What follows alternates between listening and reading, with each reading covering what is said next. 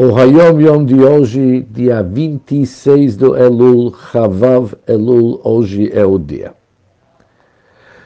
O procedimento para tornar a carne kasher,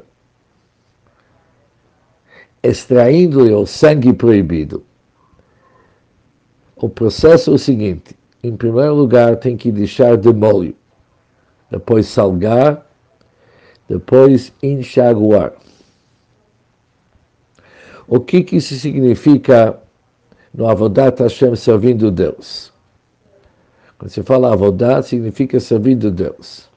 Em primeiro lugar, deixar de molho significa imergir nas palavras do Rebbe. Quando a pessoa está se emergindo nas palavras do Rebbe, ela está se colocando de molho. Salgar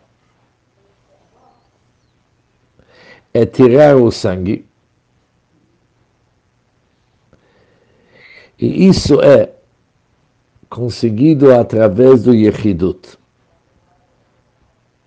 Ou seja, quando alguém entra numa audiência particular para o Rebbe, e o Rebbe se dedica como Hassid, ele extrai e retira dele todo o sangue ruim. O terceiro assunto que é enxaguar. Isso significa nigun, cantar uma melodia hassídica. Porque quando se canta uma melodia racídica, é o tipo do lavagem que a pessoa realmente está se polindo em lavagem com as águas da Hassidut.